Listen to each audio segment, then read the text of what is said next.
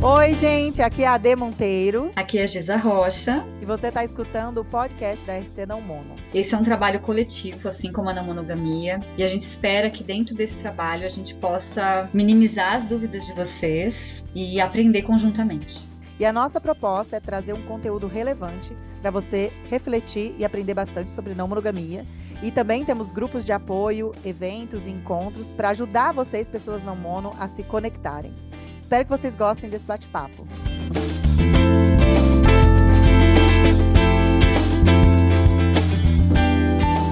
Bom dia, Giza, tudo bem?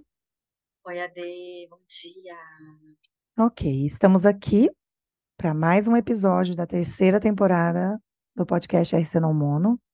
E essa terceira temporada é sobre dilemas que nossos seguidores e seguidoras estão enviando para a gente. E hoje a gente vai ler mais um dilema de uma seguidora. Giza, uhum. você pode ler, por favor? Sim. Eu vou ler, gente, mas eu não vou ler exatamente como a seguidora mandou, até porque tem alguns dados, assim, né, da vida dela, e até para poder resumir, para ficar mais objetivo, tá? Então, certo. deixa eu ler aqui, e uhum. eu vou fazendo um resumo enquanto eu vou falando. ok. Então, né, olá, desde Giza, como vocês estão? Nananana. Aí a seguidora fala que mora numa cidade pequena do interior de São Paulo, que é uma cidade tradicionalista. E eu uhum. acho que essa uhum. informação é importante, né? Porque acaba interferindo Sim. aqui nas questões que ela vai trazer. Uhum. Diz que é uma mulher cis, feminista, de esquerda, heteroflexível e não uhum. mono, não praticante. Eu uhum. acho até curioso esse termo, depois a gente pode falar sobre isso. Uhum. É, diz que começou a se aproximar das discussões e estudos não mono pelas redes sociais, que começou lendo as publicações da Jenny Nunes e chegou até a gente. Uhum. E aí ela traz que o, o dilema principal dela, né, é que uhum. por causa do lugar que ela mora e, e pouquíssima rede, ela uhum. não não consegue conversar sobre isso com muitas pessoas e ela se sente solitária nessa caminhada. Né? Acho que a partir daí você pode ler, Giza, tudo bem? Que eu acho legal Sim. ver o texto dela. É, que... é, é, porque tem uhum. algumas coisas aqui que eu acho que são muito pessoais né? Mas eu já vou para okay. próxima, o próximo okay. parágrafo. Legal. Então ela fala aqui: há quase dois anos uhum. que as palavras solteiro e namoro perderam completamente o sentido para mim. Uhum. E ela uhum. sente um alívio, uma sensação boa ao, ao, não me ver presa numa esteira e espera de um marido, casamento maternidade. Uhum. É, acredito que um outro dilema que sinto é: desde que me assumi não mono para as pessoas, sobretudo para possíveis paqueras, crush, homens em sua maioria, a coisa não se sustenta e não passa de uma causalidade, achei casualidade que ela quis dizer, uhum. com baixa disponibilidade do outro para a manutenção do movimento de se relacionar. Digo do outro porque eu me sinto ali empolgada, envolvida, querendo mais trocas, mas acaba não rolando. Respeito e me afasto na liquidez baumaniana. Como vivo numa cidade pequena, acabo usando aplicativos de relacionamento pouquíssimos matches. Hum. E tenho percebido um aumento de indicativos nos perfis para não monogamia e relacionamento aberto, mas que parecem mais uma confusão e estratégia de macho sem noção mesmo. Hum. Nossa, super entendo ela. É... Aí ela continua aqui, né? Não sei se isso tem virado um dilema, porque talvez eu esteja numa ansiedade de experienciar um relacionamento não mono para poder chamar de meu. e com isso, sinto que acabo criando um outro dilema na minha vida ao me colocar de volta na esteira prateleira à espera de um relacionamento diferente. Ou seja, ela saiu do, da esteira dos solteiros para agora para a esteira não mono. Nossa, que interessante, muito é, interessante. É, próxima, né, agora finalizando aqui, ela diz: preciso dizer que tenho muitos amigos, sou rodeada de gente querida a opção não mono para mim faz muito sentido porque reconheço minhas redes afetivas amorosas. Estou em coletivos de arte, cultura e política. Uau. Toco instrumentos musicais. Amo ficar sozinha na minha casa com meus gatos, livros, vinhos, plantas uhum. e pôr do sol. E meus vibradores. Vibramores. Uhum. Ótimo. Tenho um amor em mim e a não monogamia fortaleceu muito tudo isso, além de me ajudar a elaborar os dilemas que vão surgindo. Dilemas que mais parecem armadilhas monogâmicas o tempo todo à nossa volta é, prontinhas para nos derrubar a qualquer momento. É, e é isso, né? Aí ela que agradece, fala que acompanha as nossas produções e, e pede, né, assim, a nossa orientação. Uhum. Enfim, é, ah, eu acho muito curioso, né, de ver como os dilemas eles são uhum. muito parecidos, né, assim. Muito. Todo mundo tem dilemas muito parecidos, porque tem uma questão aí que não é da, da individualidade, não é uma inabilidade pessoal, é uma questão estrutural que de fato acaba dificultando muito, né? Que a gente se conecte com pessoas que estão, sei lá, pensando de uma forma parecida, desejando os mesmos valores de relacionamento. Uhum. Mas, enfim, é, quer trazer alguma coisa antes de eu pontuar algumas questões? Ah, eu achei o máximo o que você está falando. É, eu tô aqui, eu tô aqui. Hum, eu não sei se eu me. Eu tô decidindo se eu me identifico completamente ou se eu tô interessada nessa pessoa. eu adorei o perfil dela, né? Da arte, da política, música e tal. Mas é, eu é, acho que é o dilema que nós mulheres enfrentamos dentro dessa sociedade patriarcal, né? Se a gente quer ser não mono. Então, identifico com, com o que você trouxe aí. Enfim, pode falar, depois eu vou desenrolando. É, eu atendo algumas pessoas que trazem um, um dilema muito parecido quando elas, elas moram em, em, cidades pequenas, né? Uhum. E, e, o ponto de, de dificuldade que é se conectar com pessoas não monogâmicas. Que é aquilo, assim, eu acho que é a base daquilo que a gente traz. Você tem que estar de, perto de uma rede onde você se sinta pertencente.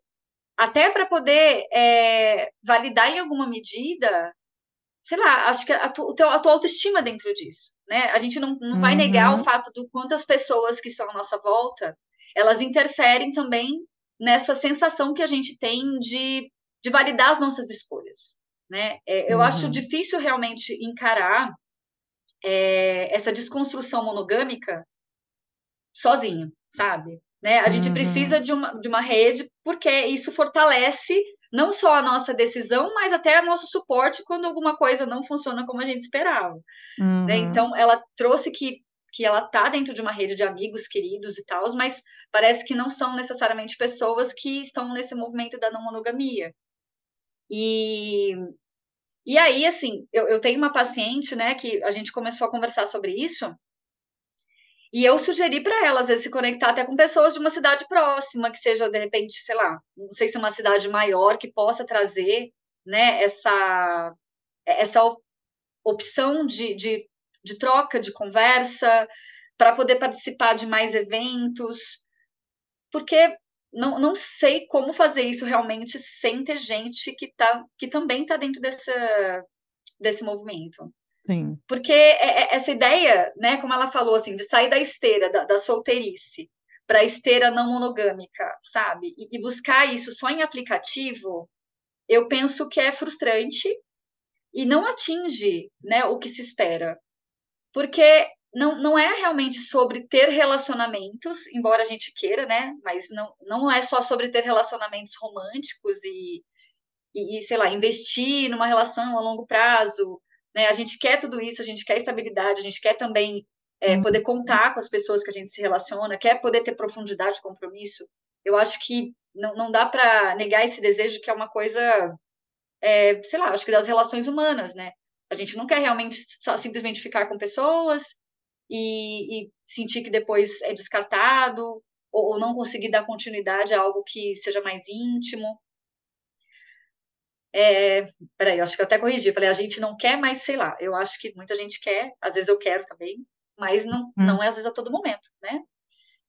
E, e aí eu penso que só realmente estando num, num lugar ou através, sei lá, de, de encontros online, que seja, já que é para usar o, né, o modo remoto, que seja dentro de, de uma rede de pessoas não monogâmicas, pelo menos, né?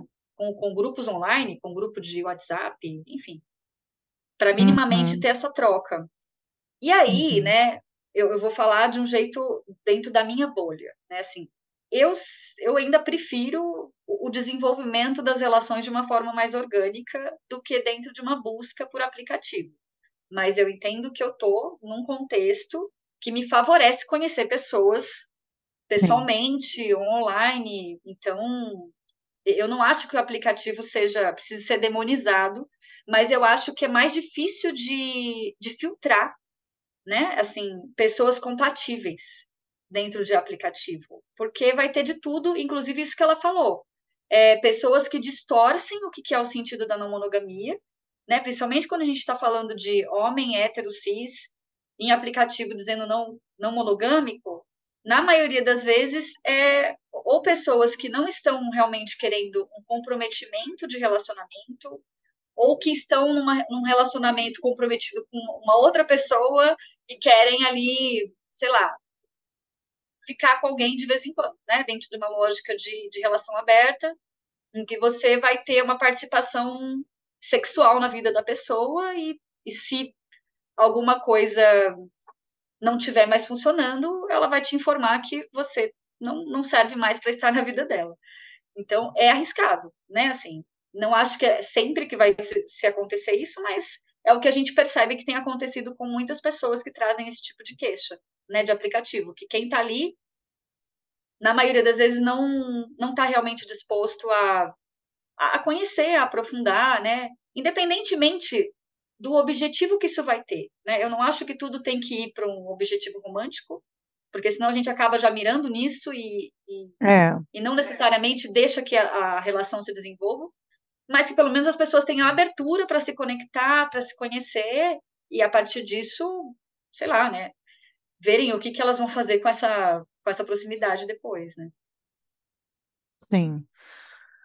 Nossa, tem tanta coisa aí que me vem à mente. A primeira é essa questão da validação não mono, porque até ela usou aquele termo, não mono não praticante, né? Uhum. Que você só é validado como pessoa não mono se você tem vários afetos. Daí uhum. já usando um termo da não monogamia, né? E eu já vi pessoas validando isso, várias, né? Colocando foto dos seus afetos ali para provar que é não mono, né? Não simplesmente para mostrar ali, né, o quanto amor tem em sua vida, maravilhoso, mas né, a gente não mono sem vários afetos, fica olhando ali e pensando, nossa, então será que eu não sou não mono de verdade? Preciso aqui. Enfim, tem, tem essa questão que é, é delicada, né? Você só é não mono praticante se você tiver com, com muitos amores. E, e aí eu acho que é o ponto principal, assim. É, não é isso. Não é sobre isso. Eu sei que a gente, eu quero muito amor na minha vida. Eu quero ter vários afetos. Mas assim, eu não tenho controle sobre isso. Eu não tenho controle. Eu tenho que enfrentar uma sociedade machista com vários estereótipos, péssimos estereótipos de beleza, de magreza. Então, assim, são muitas camadas é, de muitas barreiras, né, para a gente chegar nessa vivência maravilhosa da liberdade sexual e afetiva e ter vários amores, né? Então, esse não é o foco. Esse não é o foco. Ter vários amores. O foco é a gente. Como que eu posso ser feliz e ser linda pensando num outro conceito de beleza, gente? Né? Uhum. Precisamos. Aí nós vamos ter que fazer umas três horas só para falar o que, que é beleza. Mas aqui, trazendo um resumão, beleza para mim é, é você sentir bem e fazer as pessoas que estão do seu lado se sentirem bem. Ah, um dia eu falei aqui numa live no, que eu lembro de olhar para minha filha e fazer uma brincadeira com ela ou fazer um elogio para ela e os olhos dela brilhar e ela sorrir para mim os olhos dela brilhar, tipo assim, ai, que engra... eu vi a felicidade nos olhos dela e eu acho que isso é beleza. Isso que isso é beleza. Ela me vê linda ali quando eu faço os olhos dela brilhar. Eu, porque eu vejo a beleza dela também. Eu acho que isso é beleza, entendeu? Fazer os olhos, se precisar de uma analogia, é fazer os olhos do outro brilhar. A beleza ela está relacionada com o outro. Porque não adianta eu ficar me achando linda aqui se eu não tenho uhum. nenhuma aprovação social ali, nenhum retorno do social de que eu sou linda, entendeu? Não, não vai ser suficiente. Então ela tem a ver com a nossa troca com o outro. Enfim, essa é uma outra discussão, tá? Mas eu acho que né, é, na não monogamia a gente está buscando essa, essa autonomia afetiva. Eu estar feliz Claro que eu preciso do amor das outras pessoas, mas eu não preciso desse único amor romântico, né, que, que a monogamia e o amor romântico prega. Então eu tenho que começar a olhar para a minha vida e ver o que, que me faz feliz, quais são os meus limites, minhas necessidades, meus desejos, quais são as pessoas que me preenchem, ou as coisas que me preenchem, e eu vou trabalhar nisso, e eu vou focar nisso. Eu estou muito nesse foco agora, porque estou me sentindo muito sozinha, exatamente como ela descreve aí, de ir, ir se se aventurando nas relações e só se atropelando com homens machistas, com pessoas que, sei lá, não têm respeito e cuidado. E para mim isso não é ser não mono. Entende? Não é ficar com um monte de gente. É você saber cuidar das suas relações. Então, acho que o foco é esse, é, é, é trabalhar na nossa autonomia afetiva, mas muitas vezes a gente ainda está naquele modelo, né, de que, ah, mas eu vou só me sentir linda e me sentir preenchida se eu tiver pessoas que me amam até mais no sentido romântico, não só no sentido afetivo. Eu tenho minha irmã, tenho minha prima, tenho minhas amigas, amo elas, mas parece que não está me trazendo aquele uhum. sentido de ah, sou amada, gostosa e desejada, sabe? É por isso que eu eu acho preocupante é, a ordem com que às vezes a gente acaba fazendo a, a, as coisas nesse sentido, né? uhum. né? Que é de buscar é, pessoas num aplicativo em qualquer outra de qualquer outra maneira, já objetivando, né, um relacionamento romântico. E aí na hora que você se fala não monogâmica, às vezes as pessoas acabam né, não, não desejando dar andamento àquilo ou te tratam com, com menos responsabilidade afetiva. Porque, é, considerando esse lugar da autonomia né, que a gente espera, considerando essa necessidade da gente se ver bela e, né, e de certa forma também, né, ter o olhar do outro, como você falou, eu acho que não dá para a gente depender só do nosso olhar, né, é, é meio utópico né? Essa coisa uhum. de que ah, basta eu me sentir bem. Mas do mito do amor próprio, essa... né? É, exatamente. Mas essa beleza que vem de um lugar mais amplo, que não é simplesmente da aparência, Exato. isso requer é, uma intimidade que uma pessoa de aplicativo não tem como te oferecer, sabe? Por isso que eu acho que a ordem das coisas ela, ela não está funcionando de um jeito que, que realmente favoreça não. boas relações.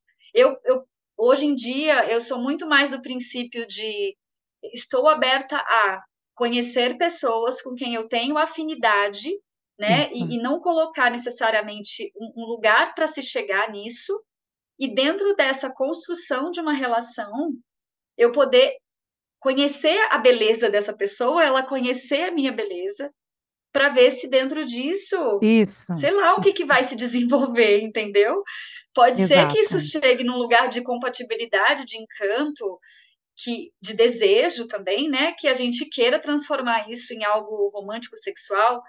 Agora, é, é eu estou partindo primeiro do pressuposto de que eu estou construindo algo com alguém. Agora, já, já ter a construção pronta na cabeça e aí ir atrás de quem preencha esses pré-requisitos é que eu acabo achando que tende a ser mais é, frustrante do que o outro movimento. É que o outro movimento realmente acaba requerendo uma certa paciência sobre aquilo que a gente não tem controle, como você falou, né, Ade? Que é o quanto que Exato. É, a gente vai realmente conhecer pessoas com quem a gente tem afinidade, e, e isso vai se desenvolver para um lugar que, que possa trazer essa, sei lá, é, é, essa nutrição afetiva. Agora, não, não consigo pensar também que o outro movimento esteja ajudando, porque acaba sendo o, o, o, tal do conto de falhas, né? Porque a gente acaba ainda reproduzindo é, a lógica monogâmica de ficar buscando pessoas só que se apresentando de um jeito não monogâmico e para pessoas que nem entendem direito o que é isso. Então a gente precisa mudar essa dinâmica, porque não, uhum. não é não é a maneira como a gente vai realmente se conectar com pessoas que têm identificação com quem a gente é, com essa nova identidade.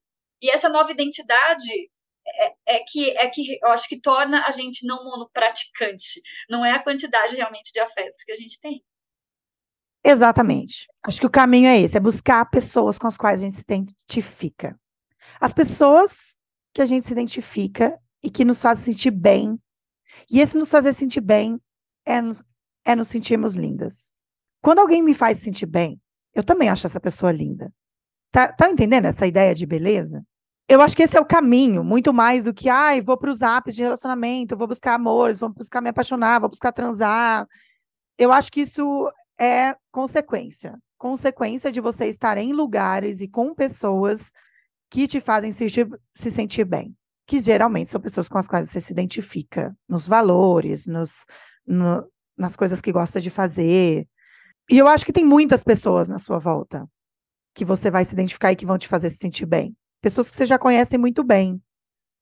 A gente já falou disso várias vezes aqui, né, né Giza? De valorizar esses momentos Esses momentos que a gente dá por assim, corriqueiro, dado, né? Assim, ah, hum, tive uma tarde que eu me diverti muito com a minha amiga e nossa, parece que ela lia minha mente. E aí, tipo, marco com ela daqui dois anos. Entende? Uma uhum. tarde incrível que me fez me sentir bem, que me deu aquele sustento emocional ali para mais de mês. Entende? E que eu não saco o quanto é importante para mim, o quanto que me, né, que me traz nutrição afetiva, esses encontros aí fortuitos às vezes. É,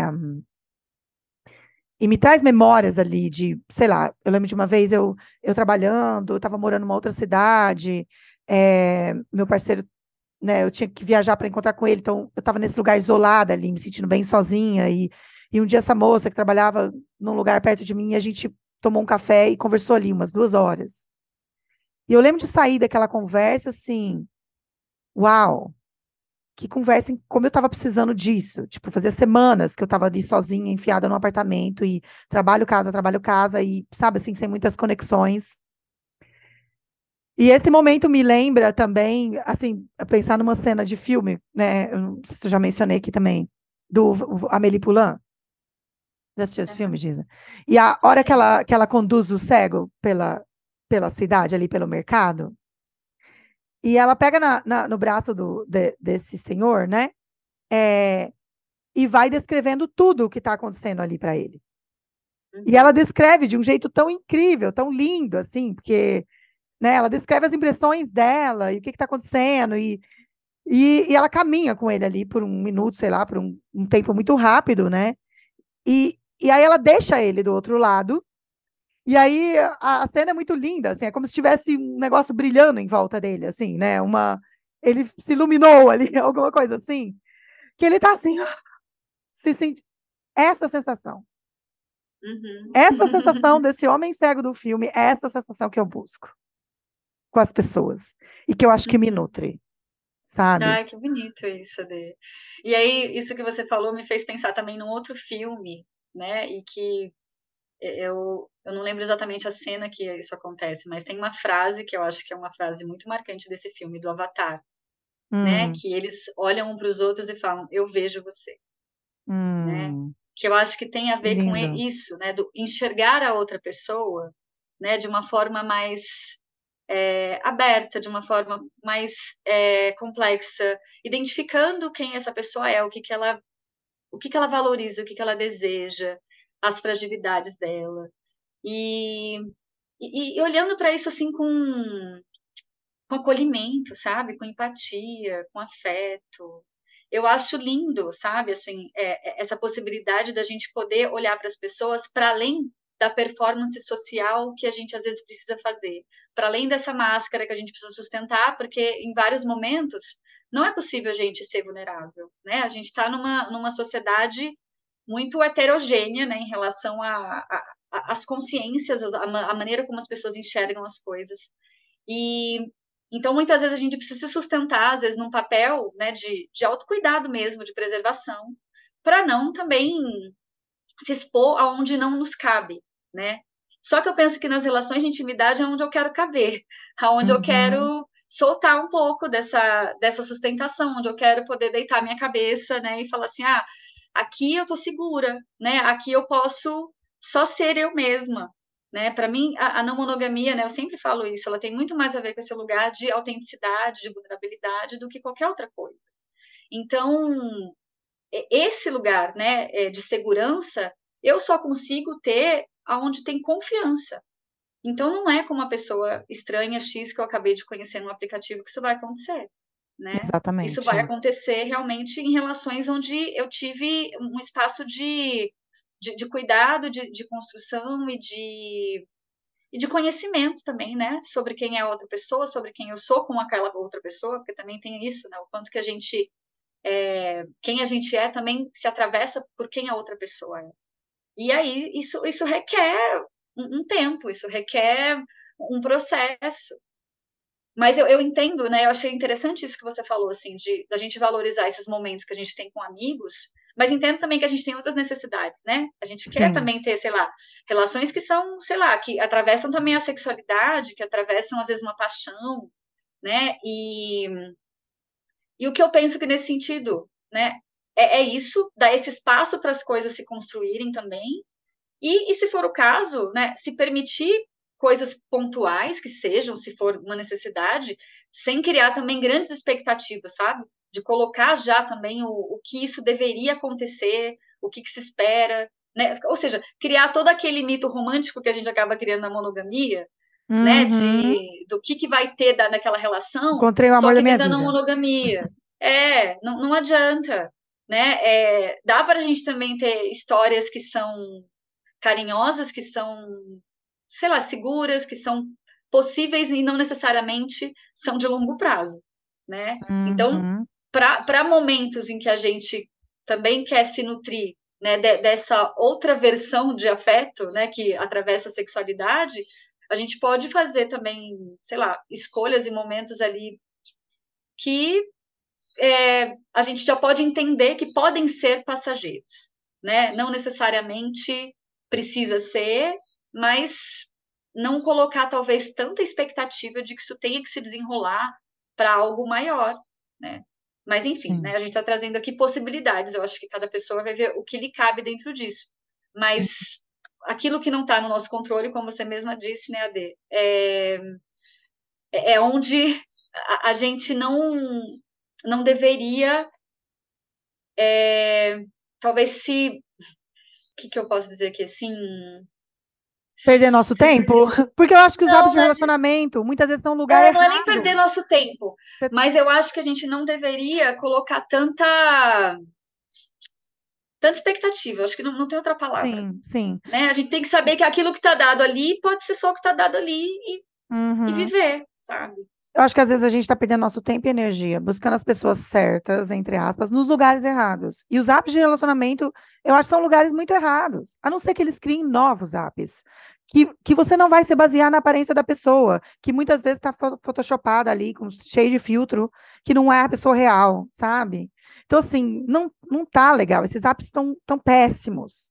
Por exemplo, se, existe um, se existisse um outro app, eu até gostaria de criar esse app, né? Tipo assim, que você, você não vê foto. Você começa vendo ali a frase que a pessoa mais gosta, o filme, por que, que ela gostou daquele filme, ou sei lá, sabe?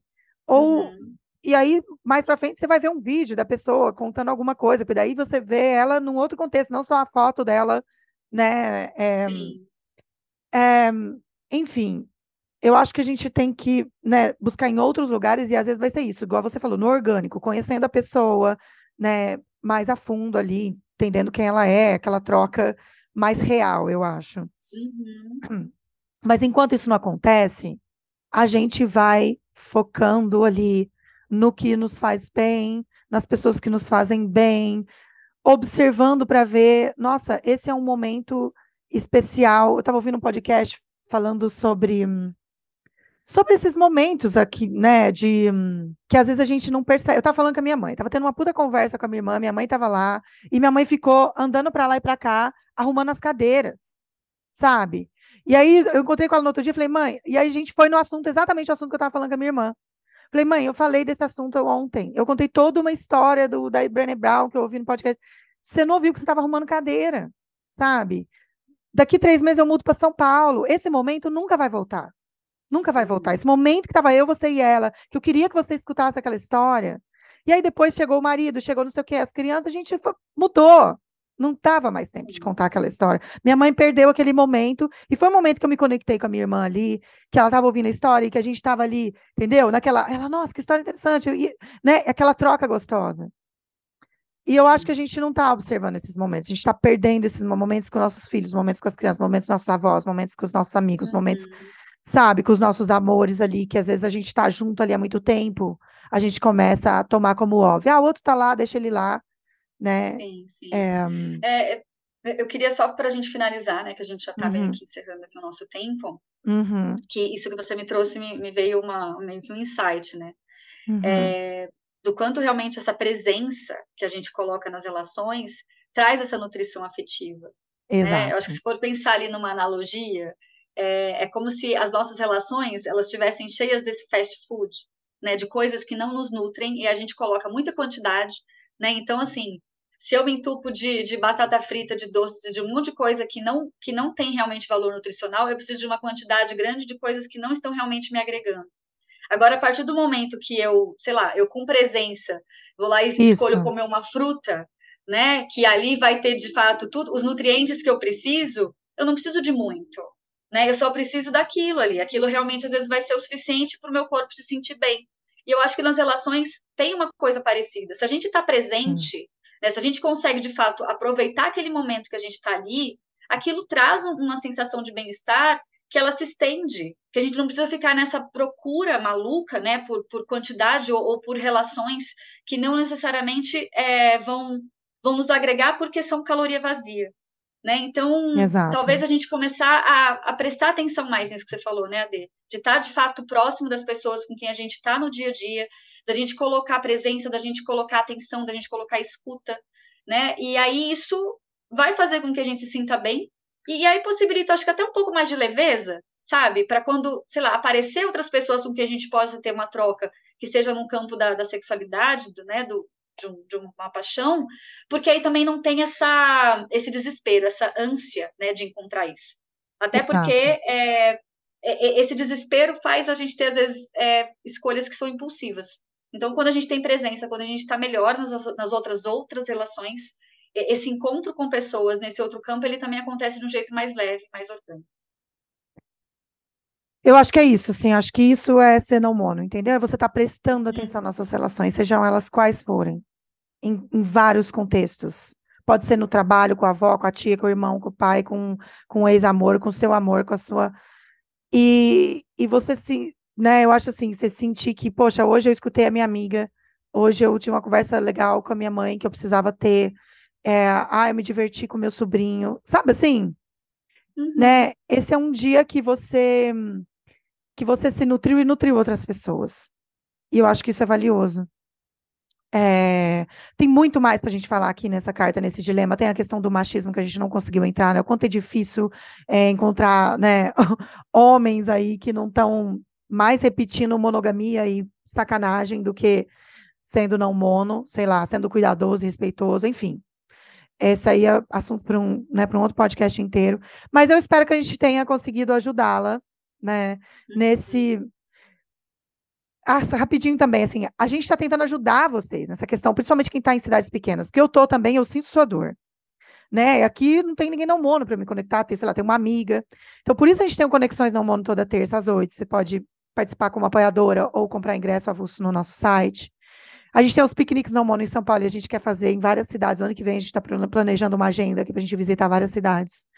É, então tem essas possibilidades, né? De você. E você pode montar um grupo na tua cidade. Eu montei aqui em Franca, Ribeirão, São Carlos, Batatais. A gente montou um grupo, acho que já tem umas 50 pessoas. É um grupinho que começou lá com quatro pessoas. Uhum. Então, assim, fica a dica aí para essa seguidora ou para todo mundo que está em cidade pequena, monta com você que é tua amiga, sabe? Às vezes só tem você de início. E e aí você vai ver que vai chegando, que a amiga fala para amigo, para parceiro de não sei quem, e vai chegando a galera, o grupo de Franca já está com umas 50 pessoas. E a gente está fazendo encontros. Né? Ótima ideia essa. Uma ótima dica. É isso. Então é isso. A gente finaliza. É... Agradeço Obrigada, né, pela, pelo dilema. Acho que foi, é bem pertinente aquilo que a gente vê que a maioria das pessoas passa, inclusive a gente, eventualmente, também, né, uhum. Então é isso. É, até o próximo dilema, gente. Obrigada, pessoal. Um beijo. Que bom ter vocês aqui com a gente, escutando, comentando, contribuindo com o nosso conteúdo. E a gente espera que essas reflexões enriqueçam a experiência não mono de vocês. Acompanhem o nosso conteúdo lá pela página. A gente tem o site www.rcnãomono.com onde a gente divulga os nossos eventos. Toda semana a gente tem o grupo online Conexões Não Mono, que acontece às terças-feiras, das 8 às 9 e meia da noite. É um grupo de apoio muito legal a pessoas que estão vivenciando a não monogamia. E a gente também tem os encontros presenciais, que está rolando cada vez mais. Aí tem o Não Mono que acontece todo mês em São Paulo. Tem vários rolês não mono rolando em Salvador, BH. E várias outras cidades do Brasil. E você também pode se tornar um apoiador e ter acesso a conteúdos exclusivos através do www.apoia-se Também dá para agendar terapia ou terapia de casal comigo com a Giza no mesmo site, mas na aba de terapias. Segue a gente lá no Instagram, arroba RCNãomono, e tamo junto. Até o próximo podcast.